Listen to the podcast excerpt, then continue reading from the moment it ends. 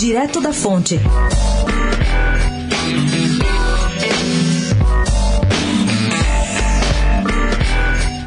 Os grupos que lideraram o movimento pelo impeachment da presidente Dilma Rousseff agora se dividem sobre os próximos passos depois da liberdade do ex-presidente Lula.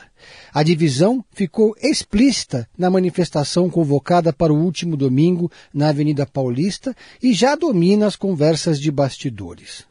Reunido em frente ao MASP no último domingo, o Nas Ruas concentra a ala bolsonarista do movimento, ou seja, os deputados do PSL que estão alinhados ao presidente da República.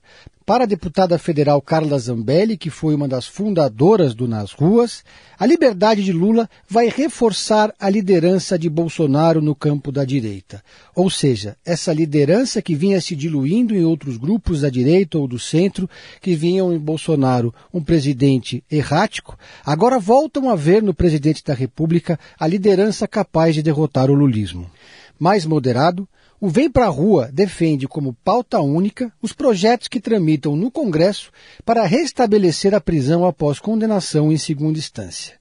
Porta-voz do grupo, Adelaide Oliveira diz que a PEC que altera a legislação sobre a prisão será o foco dos movimentos e que o grupo não é alinhado e não vai estar ao lado do presidente Bolsonaro em nenhum momento.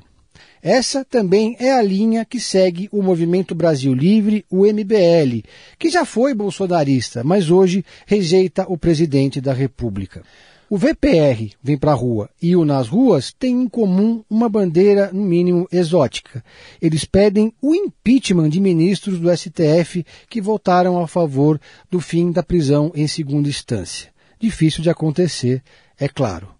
Já no campo da esquerda, partidos como o PDT de Ciro Gomes e o PSB tentam evitar que o ex-presidente Lula lidere sozinho esse campo nas eleições de 2020 e 2022, o que obstruiria a construção de alternativas para as eleições presidenciais.